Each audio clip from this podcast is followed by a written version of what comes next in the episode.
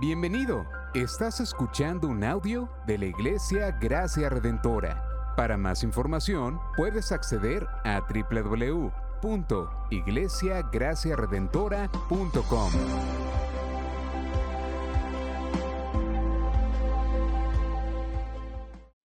En esta mañana, en esta mañana yo quiero compartir la palabra con ustedes y les invito a que estén conmigo en la carta del apóstol Pablo a los colosenses, en el capítulo número 3, y ahí vamos a leer los versos del 15 al versículo número 17. Colosenses, capítulo 3, versículos 15 al 17. Cuando estemos todos listos, me dicen amén. Y los que no, me gritan misericordia y esperamos por ustedes. Amén. La palabra de nuestro buen Dios en esta mañana en Colosenses capítulo 3, versículos del 15 al 17, lee de la siguiente manera. Que la paz de Cristo reine en sus corazones, a la cual en verdad fueron llamados en un solo cuerpo, y sean agradecidos que la palabra de Cristo habite en abundancia en ustedes con toda sabiduría, enseñándose y amonestándose unos a otros con salmos, himnos y canciones espirituales, cantando a Dios con acción de gracias en sus corazones.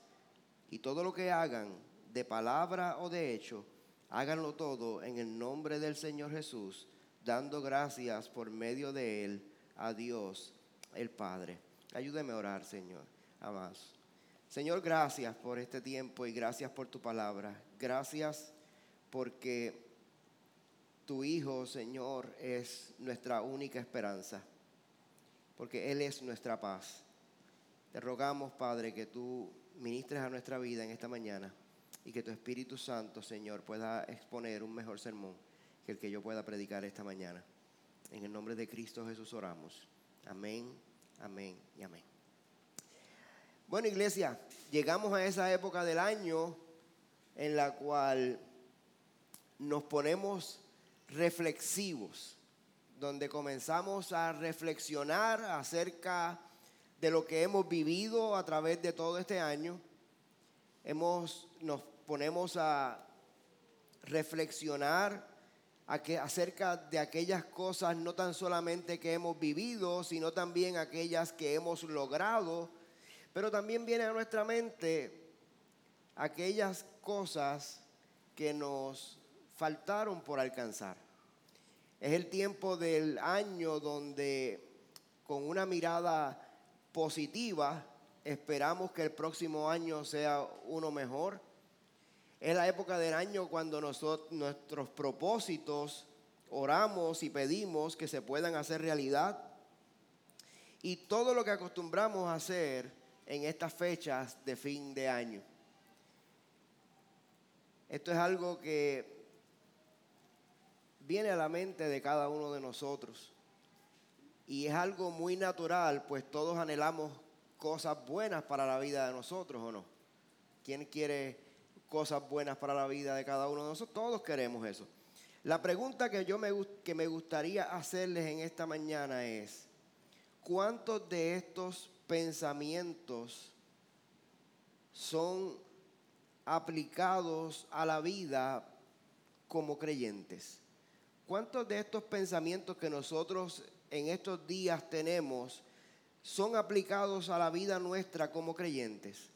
Con esto no quiero decir que hay dos vidas, la vida del día a día y la vida como creyentes, sino que cuántos de nuestros pensamientos o cuántas de nuestras resoluciones de año nuevo van sujetos a la vida que la palabra del Señor nos está llamando continuamente a vivir en este mundo que nos ha tocado vivir. Hacemos reflexiones, ponemos propósitos de año nuevo, establecemos metas que queremos lograr como persona, como familia, en el trabajo. Pero la pregunta es, ¿cuánto se sujeta mi resolución, mi pensamiento de nuevo año a lo que la palabra del Señor nos ha llamado en este mundo que nos ha tocado vivir. Cuando nosotros miramos el contexto de la carta de Pablo a los colosenses, vamos a poder ver que era una ciudad pagana con una mezcla de religiones y una mezcla de religiones enorme y ellos andaban en búsqueda constante de, de aquello que les faltaba. Para ellos siempre había algo que faltaba al punto que empezaron a diseminar la enseñanza de que era bueno tener a Cristo, pero que además de tener a Cristo, era necesario tener algo más. Y siempre sale el tema de la circuncisión y, la, y, la, y, la, y el cumplimiento de la ley. Pero Pablo aclara lo que, pero es importante porque Pablo aclara que lo que somos una vez que hemos, está, hemos entrado a estar en Cristo y que en Él usted y yo estamos completos. Así que no hay algo como tal que nos haga falta. Pablo como que nos da una fórmula matemática. Pablo nos enseña que Cristo más todo es igual a nada, pero Cristo más nada es igual a todo. Básicamente eso es como una forma matemática que podemos encontrar o extraer de lo que de la enseñanza de Pablo tanto a los colosenses como a los gálatas y esto es importante porque en Colosas se entendía que faltaba algo más. De la misma manera, cuando reflexionamos acerca del año que termina, lo que anhelamos poder tener o alcanzar en el año que viene, y no es que no debemos hacerlo, tampoco es que usted viva su vida sin establecer metas y sin tener un propósito de verdad, de bienestar para su vida, pero sí es importante que usted y yo podamos cuidar la manera en que nos acercamos a ese tipo de reflexión y debemos establecer cuáles son aquellas cosas que verdaderamente usted y yo debemos anhelar para nosotros y para nuestras familias en el nuevo año. Pablo en los versos que nos ocupan en esta mañana nos habla acerca de tres cosas que debemos tener en la vida nuestra y en la vida de nuestras familias. Y esas son las tres cosas en las que queremos meditar o pensar un poco en esta mañana. En primer lugar, que nuestros corazones deben ser gobernados por la paz de Cristo. En segundo lugar, vamos a ver cómo la, nuestra vida debe, en nuestra vida debe abundar la palabra del Señor. Y en tercer lugar, que debemos vivir una vida de servicio para Él porque todo lo que hacemos debemos hacerlo para el Señor. Y básicamente esas son las tres cosas que vamos a mirar en esta mañana para el sermón de esta mañana. Así que lo primero que necesitamos ver es que en el pasaje, en el versículo número 15, eh, lo primero que Pablo nos dice es que la paz de Cristo reine en sus corazones. Cuando nosotros reflexionamos acerca de lo que ha de ser un nuevo año, además de la expectativa que eso crea en nosotros, de la misma manera puede crear, en nos, eh, puede crear cierto grado de incertidumbre. Porque aunque esperamos poder cumplir con lo propuesto, verdaderamente usted y yo no tenemos la certeza de que ciertamente lo vamos a lograr. Y todos sabemos que es así. Lo único que necesitamos para confirmarlo es cuántos se propusieron bajar de peso y cuántos lo lograron. Pero de eso no queremos hablar ahora, ¿verdad? Eso es. Cuando nosotros como creyentes vivimos bajo la conciencia de que en nosotros se ha hecho una obra de redención, y claro está, aquel quien nos redimió está vivo. Nosotros podemos entonces poder descansar y poder tener el contentamiento de, en nuestros corazones. Esa es la razón por la que Pablo les escribe estas palabras a los colosenses. Los colosenses estaban llenos de incertidumbre, sentían que, que tenían necesidad de algo más para poder estar seguros en Dios. Mas Pablo les dice, que la paz de Cristo gobierne vuestros corazones. Esa paz de la que nos habla nos permite a nosotros tener una convicción de que nuestros pecados han sido perdonados.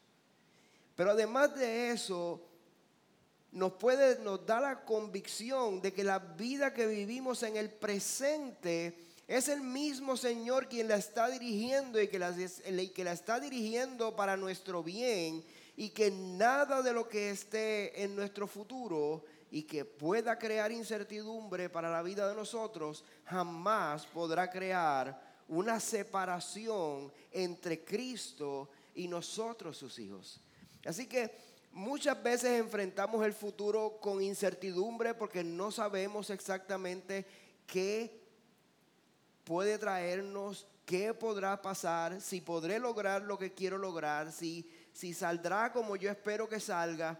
Pero ciertamente nosotros necesitamos tener la convicción y es esa paz de Cristo que nos brinda esa convicción de que no importa lo que estemos viviendo en el presente, tampoco importa cuánto y qué vendrá en el futuro, nosotros tenemos que tener la conciencia y la convicción de que lo que está pasando en el presente, Dios lo está dirigiendo para nuestro bien y lo que viene en el futuro, Dios lo está preparando para nuestro, para nuestro bien también porque al fin y al cabo todo lo que sucede en tu vida y en mi vida es la perfecta y soberana, buena y agradable voluntad de Dios.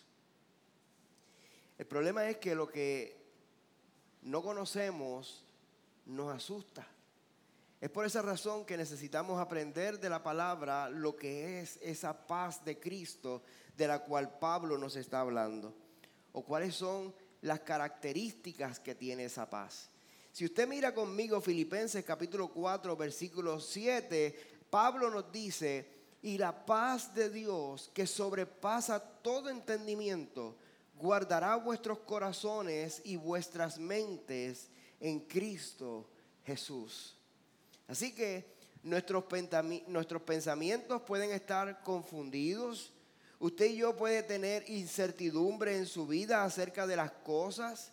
Pero importante es que la palabra nos dice que la paz que Cristo ganó para los suyos va a guardar, va a proteger no solamente nuestros corazones, sino que de igual manera va a guardar nuestras mentes. Esta grande bendición debemos recibirla y debemos hacerlo con agradecimiento. Piense por un momento en todas las bendiciones que usted anhela tener en su vida son muchas, ¿no? Pero espiritualmente usted quiere alcanzar todas las bendiciones posibles. Pues yo le tengo una buena noticia. En la carta de Pablo a los Efesios, en el capítulo 1, versículo 3, Pablo comienza la carta luego de su saludo dando una adoración al Señor, porque Él, y como dice el versículo 3 del capítulo 1, bendito sea el Dios y Padre de nuestro Señor Jesucristo que nos ha bendecido con toda bendición espiritual en los lugares celestiales en Cristo. Así que todo lo que necesitamos espiritualmente ya nos ha sido dado en Cristo. Pero la verdad es que el cuidado y la bendición de Dios para la vida de cada uno de nosotros no se, no se circunscribe solamente a esto, sino que mire lo que dice Filipenses 4:19. Pablo dice, y mi Dios proveerá a todas vuestras necesidades conforme a sus riquezas en gloria en Cristo Jesús. Así que cuando hablamos de la incertidumbre, cuando hablamos de lo que queremos alcanzar y cuando hablamos de lo que estamos proyectando para nuestro futuro, debemos tener la conciencia de que en primer lugar espiritualmente ya Dios nos ha dado todo lo que necesitamos espiritualmente en la persona de su Hijo Jesucristo. Pero por segundo lugar, también tenemos que ver que esa incertidumbre que nos llega, porque hay veces que no sabemos qué va a ser de nuestro futuro, no sabemos si vamos a tener el mismo trabajo, no sabemos si vamos a ganar la misma cantidad de dinero. Dios nos ha hecho una promesa de igual manera de que no solamente nuestra, nuestra necesidad espiritual está cubierta por la obra de Cristo, sino que de la misma manera Él ha hecho una promesa para ti y para mí de que Él va a proveer para todas y cada una de nuestras necesidades, de acuerdo no a mi presupuesto, sino de acuerdo a las riquezas en gloria de Cristo Jesús. ¿Ves por qué cuando la paz de Cristo gobierna nuestros corazones, tú y yo podemos entender que todo lo que concierne a nuestras vidas, tanto en lo que tiene que ver como en lo espiritual y lo físico, está en las manos del Señor? Por eso es que aquellas cosas que tú y yo deseamos lograr, lo que queremos, lo que queremos tener y alcanzar, que tanto ocupa nuestras mentes, es importante que en este tiempo lo pongamos, lo depositemos en las manos del Señor. Porque sabes que Él tiene cuidado de nosotros. Él, ha prometido cuidar de sus hijos. Ahora, lo segundo que Pablo nos dice acerca de cómo vivir en medio de un mundo de incertidumbre y de acerca de las resoluciones que nosotros hacemos cada fin de año, es que nuestras vidas, en nuestra vida, nosotros debemos llenarnos de su palabra. Y ese es el segundo punto del mensaje en esta mañana. Y es que nuestra vida debe ser llena de su palabra, como nos dice en el versículo número 16. Que la palabra de Cristo habite en abundancia en ustedes con toda sabiduría enseñándose y amonestándose unos a otros con salmos, himnos y canciones espirituales, cantando a Dios con acción de gracias en sus corazones. Esa parte de la que hemos estado hablando, podemos encontrarla si usted y yo vivimos llenos de su palabra. El apóstol Pedro nos dice en su segunda carta, en el capítulo 1, versículo 19, y así tenemos la palabra profética más segura a la cual ustedes hacen bien en prestar atención como a una lámpara que brilla en el lugar oscuro, hasta que el día despunte y el lucero de la mañana aparezca en sus corazones. Así que, una vez más, Pedro nos está llamando a prestar atención a la palabra de Dios, porque ésta brilla en un lugar oscuro.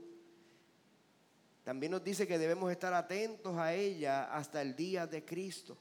Y esto es un llamado importante, tanto el que hace Pablo en el versículo 16 como el que hace Pedro en su carta. Es un llamado importante porque la palabra de Dios debe ser quien gobierna cada pensamiento, cada palabra y cada obra de nosotros. Pero de igual manera debe gobernar nuestras intenciones. De la misma manera la palabra del, del Señor debe gobernar mis motivaciones, de por qué hacemos lo que hacemos de por qué anhelamos lo que anhelamos. Cuando nosotros vivimos sumergidos en la palabra, es más fácil que podamos identificar de dónde provienen esas incertidumbres que llegan a nuestra vida, de dónde proceden nuestros deseos. Pues la Biblia nos dice la palabra que es una lámpara a la que debemos prestar atención en cada aspecto de la vida. Cuando nosotros vivimos llenos de su palabra, vamos a poder no tan solamente influir en la vida de otros hermanos con el fin de edificarnos de una manera mutua, sino que de la misma manera cuando, cuando estamos sumergidos en la palabra podemos influir en la vida de aquellos que son débiles y ayudar a fortalecerlos en el Señor. De la misma manera, el abundar en su palabra nos va a ayudar a poder tener conversaciones del Evangelio con aquellos que no han creído, pero no tan solamente presentar, tener conversaciones del Evangelio con aquellos que no han creído, sino que también el abundar en su palabra nos va a dar la oportunidad de presentar defensa de la fe cuando se nos sea requerida. El problema es que cuando no mora, cuando no la palabra de Dios no abunda en la vida de nosotros, es muy poco lo que podemos hacer en esta área. Esta verdad, de la misma forma que nos dice el versículo número 15 acerca de la paz de Cristo, nos dice que nos dice algo especial acerca de esta paz, pero no tan solamente de eso nos dice, a la cual en verdad fueron llamados en un solo cuerpo. De igual manera hemos sido llamados a vivir en la palabra. Hemos sido llamados en, la, en la palabra a vivir en un solo cuerpo, que es su iglesia. Por eso en 2 Timoteo 3:16 nos dice, luego de hablar de la función de la palabra, nos aclara cuál es el propósito de la palabra de Dios. Y es equipar al hombre de Dios para toda buena obra. La Biblia está llena del llamado de los unos hacia los otros. Esto es mencionado sobre 50 veces en el Nuevo Testamento. Así que hemos sido llamados en un solo cuerpo, que es su iglesia, no tan solamente a tener la paz de Cristo, sino que en un mismo cuerpo debemos vivir en su palabra de una manera abundante, con tanta abundancia que aún nuestras canciones deben estar llenas de su palabra. Y esto debemos hacerlo, como nos dice el versículo 15, en agradecimiento y lo dice el versículo, lo dice claro el versículo número 15, sean agradecidos. Y el versículo 16 nos habla de que lo debemos hacer con acción de gracias. Cuando nosotros venimos a la iglesia y cuando adoramos al Señor y cantamos al Señor como iglesia, debemos ser agradecidos y debemos serlo de una forma sincera. ¿Sabes? Cuando cantamos canciones llenas de su palabra, centramos nuestra atención a Dios y nos apartamos de la discordancia que produce el mundo en la vida de nosotros. Cuando nosotros venimos aquí y cantamos juntos, gracias sublime es la sangre de Jesús. Qué, qué cosa hermosa, llena de la escritura, que nos ayuda a nosotros poder tener un tiempo de adoración enfocados en Dios y no en nosotros mismos. Hasta ahora hemos podido ver cómo Pablo está exhortando a los colosenses, en primer lugar, a cuidarse de la incertidumbre provocada en sus vidas por el pensamiento de que están carentes o que estaban necesitados de alguna cosa. Y les muestra que en Cristo tenemos la paz que necesitamos, porque en Él nuestras vidas están escondidas.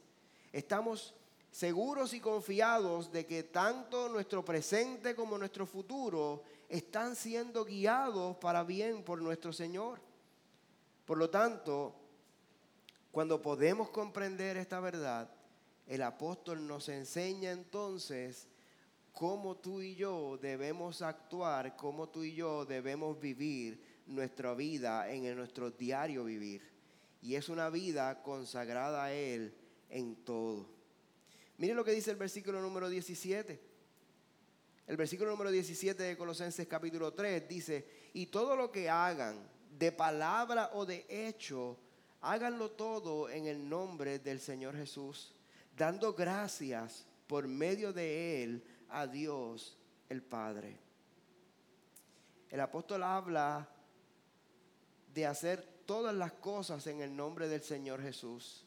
Y es posible solamente cuando tú y yo podemos mantener una relación vital con el Señor.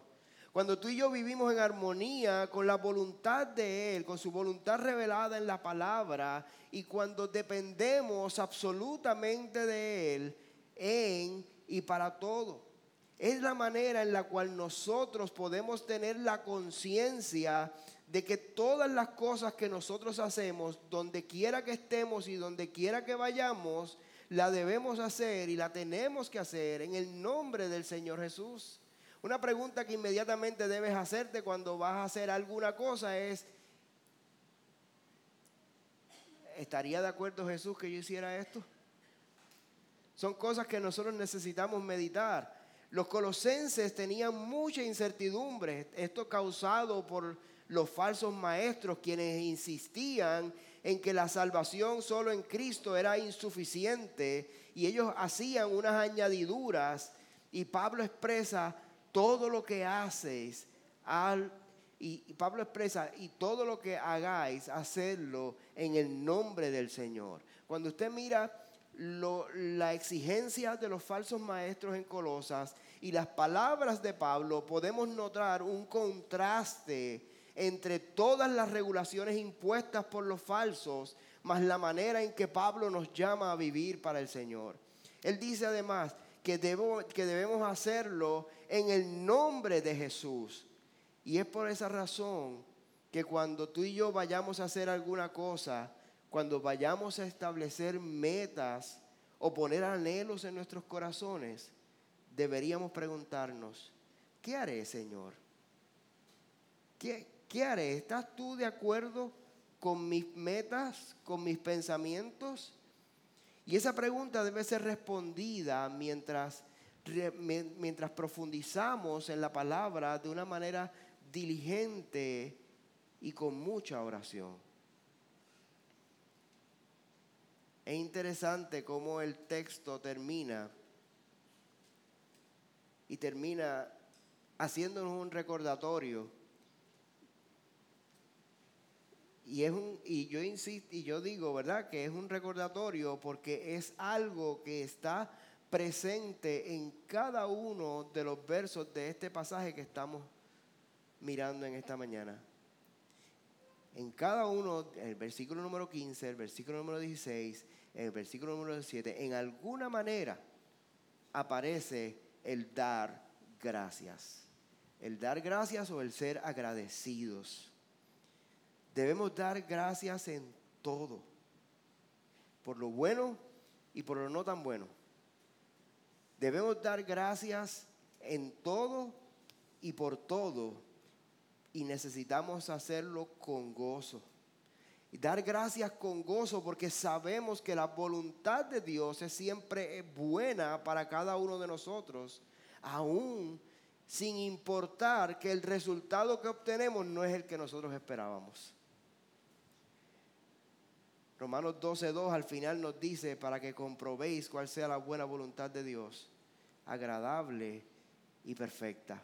Ese pasaje nos establece de una manera clara que lo que, lo que pasa y sucede con nuestra vida es la voluntad de Dios y que a pesar de que no tengamos los resultados que siempre queremos tener, la voluntad de Dios es agradable y es perfecta. Hemos podido ver a través de este pasaje, en primer lugar, que los colosenses tenían incertidumbre. Tenían incertidumbre por pensar que aún luego de haber creído en Cristo, todavía necesitaban algo adicional. Ellos tenían carencia de lo que les daba seguridad según los falsos maestros. Pero dijimos al inicio que esa incertidumbre del no tener lo que anhelamos en nuestros corazones también trae incertidumbre a nuestras vidas. Pero ¿qué nos ha dicho el Señor por medio de su palabra en esta mañana? En primer lugar, que nuestros corazones deben estar gobernados por la paz de Cristo. ¿Sabes? Esa paz fue comprada para nosotros por Cristo.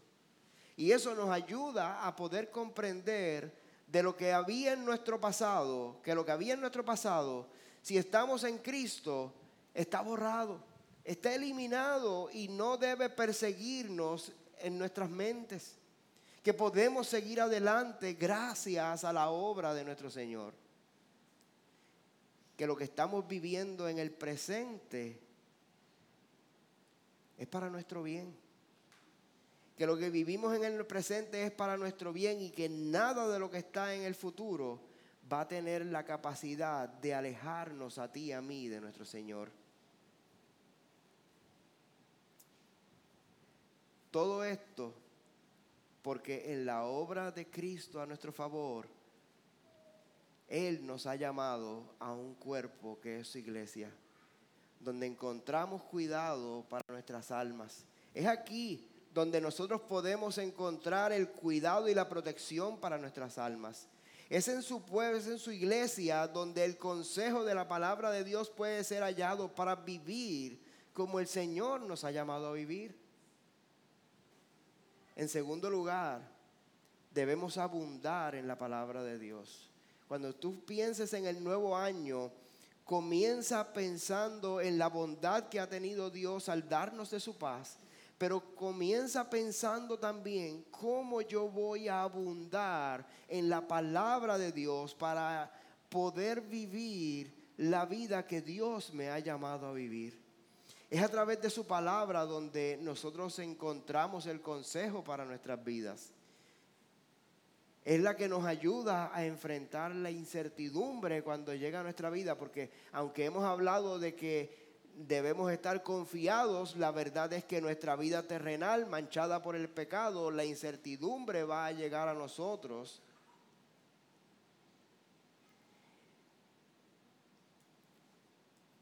Es la palabra de Dios la que nos ayuda a delinear planes para nuestras vidas que estén de acuerdo a la voluntad del Señor. Abundar en su palabra es un ejercicio al cual estamos llamados a ejercitarnos de una manera privada, no, pero no solamente de una manera privada, sino que además en la vida de la comunidad de fe de igual manera Aquí, aquí proveemos de oportunidades para crecer en el conocimiento del Señor. Esa es una de las cosas que proveemos para que como iglesia podamos crecer en, la, en, en abundar en la palabra de nuestra vida. Es que esta mañana anunciamos que vamos a estar de una manera intencional como iglesia haciendo la lectura de la Biblia en un año, de una manera personal como anunciamos esta mañana, sino que además vamos a tener oportunidades de crecimiento para abundar en la palabra en nuestras vidas como comunidad de fe. Y no sigo diciendo lo que pensamos hacer el año, porque entonces ya no tenemos que venir a la reunión de mañana. Pero el llamado a un cuerpo del versículo número 15 no es exclusivo de ese verso, sino que se extiende a todos los demás. Y las escrituras están llenas de ese llamado para nosotros. Necesitamos comprender que la paz de Cristo debe gobernar nuestra vida. Debemos vivir vidas que abunden en la palabra del Señor. Y en tercer lugar, todo debemos hacerlo para el Señor. Necesitamos comprender que nuestras vidas le pertenecen a Él. Que todo lo que tenemos es de Él y que todo lo que hagamos como creyentes debe estar hecho como si lo estuviésemos como si se lo estuviésemos haciendo a él. Nuestra vida debe estar consagrada única y exclusivamente para el servicio al Señor. Eso incluye nuestros lugares de trabajo. Eso incluye donde quiera que estemos. Ciertamente estamos en, medio de tiempos difíciles llenos de incertidumbre, donde pensamos que vamos a hacer una u otra cosa y en un momento todo cambia. Y nos dejan con la pregunta, ¿y ahora qué puedo hacer? Colosenses 3 nos deja saber que tenemos la paz de Cristo y que todo lo que sucede es para nuestro bien nos deja saber que hemos sido llamados como un cuerpo, como su iglesia, para gozar de esa paz de Cristo en todo tiempo, que hemos sido llamados para abundar como hermanos en su palabra, para vivir para Dios, cada momento de nuestra vida. Y en los momentos de incertidumbre y en los momentos en que como, como creyentes, como ciudadanos, como, como parte de la comunidad, pareciera que damos un pie hacia un paso hacia adelante y dos hacia atrás.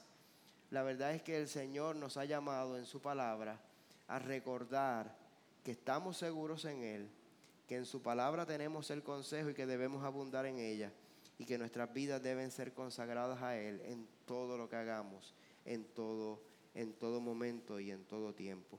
Así que, amados, en este nuevo año que se avecina, mi oración por cada uno de nosotros es que podamos tener la comprensión de cuánto el Señor nos ha guardado, de cuánto nos ha cuidado y cómo Él desea que usted y yo podamos vivir la vida que Él nos ha llamado a vivir.